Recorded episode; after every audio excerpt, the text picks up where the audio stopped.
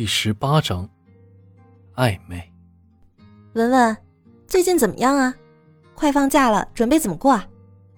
不知道呀，我爸妈在这儿，我哪里也去不了，只能在家好好度过了。哎，最近怎么不见你那个男朋友来接你啊？怎么吵架啦？我们分手了，很久以前的事情了。要不你给我介绍一个？你得了吧，我才不信呢！你能没有男朋友？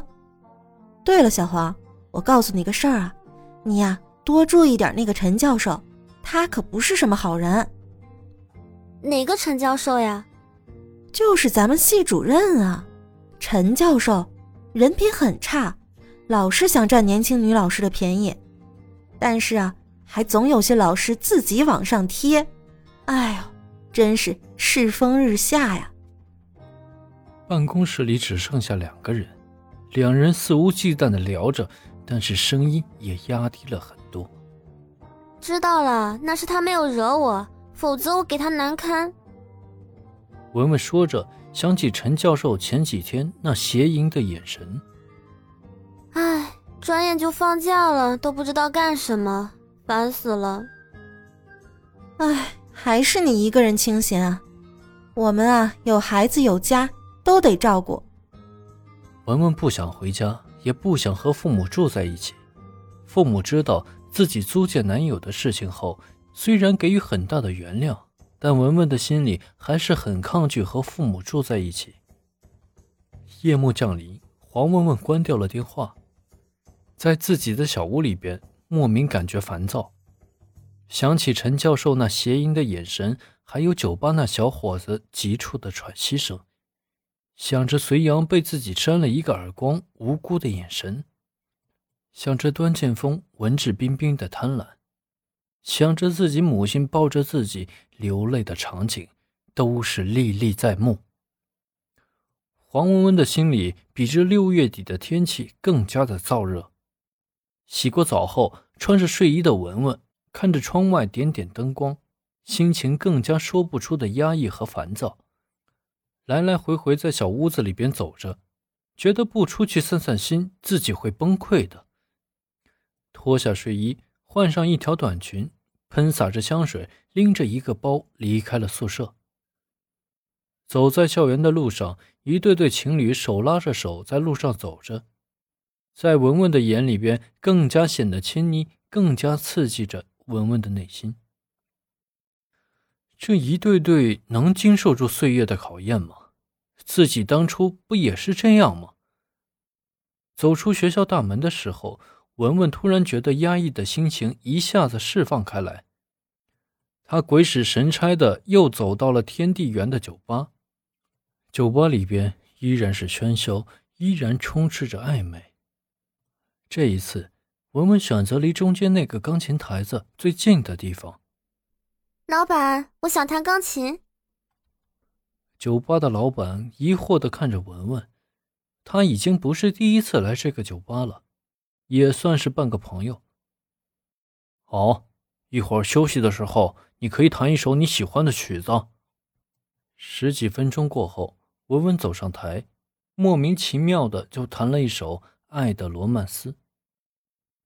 记忆就在这样的琴声中缓缓展开。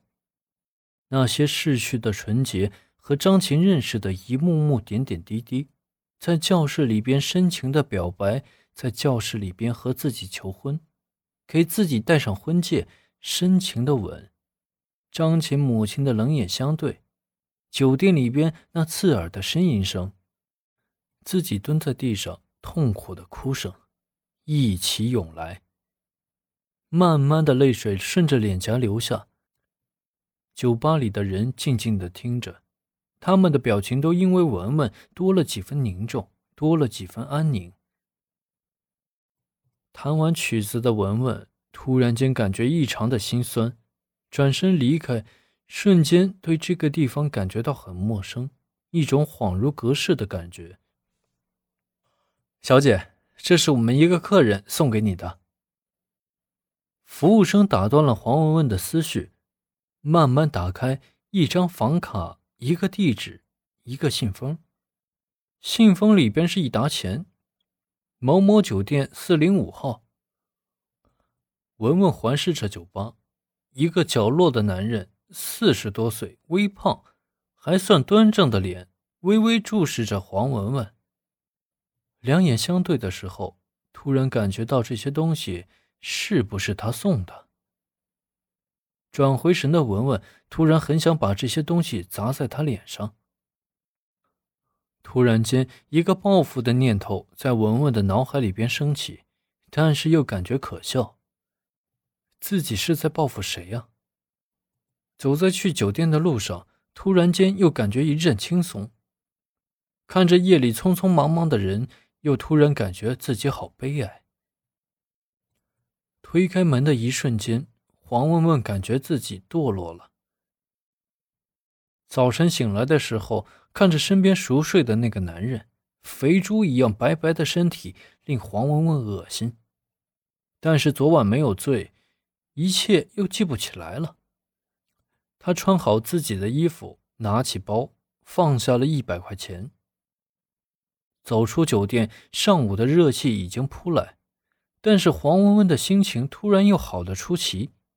昂首阔步走向学校的时候，感觉自己重生了一样。自己魔鬼的一面慢慢的展现。快步走回宿舍，庆幸的是没有碰到自己认识的老师和学生。在宿舍里边换掉衣服，穿上制服套裙，淡淡的妆容突然间有了一丝奔三女人的憔悴。夹着书本走在路上，迎面的微风突然间很惬意。也许这才是自己生活的状态。小黄呀，今天打扮的很漂亮嘛，最近忙什么呢？要不晚上我们一起吃个饭，我们讨论讨论你晋升副教授的事情啊。对不起啊，陈教授，我晚上和我老公约好要一起吃饭的。我听说你没结婚吧？陈教授扶了扶眼镜，问道。我们住在一起，领证了，没有办酒席的。原来是这样子啊！那还是谢谢你为我晋升的事情这么操心，有机会拜访你和师母。黄文文说着，快速离开了。看着陈教授的嘴脸，黄文文的心里感觉比吞了一只苍蝇还难受。上午的办公室里边只有稀疏的几个老师。走进办公室的时候，就听到大家在议论关于一个省级研讨大会的会议，也是一个走走过场的会议。这个文文很明白，大家都躲着这个会议。我去吧，反正我也没有什么事情。哎呀，你可帮大忙了，谁都不愿意去，就是浪费时间嘛。大家对文文这种精神所感动。也许可以约上隋阳一起出去玩玩，散散心也是不错的。黄文文的内心想着。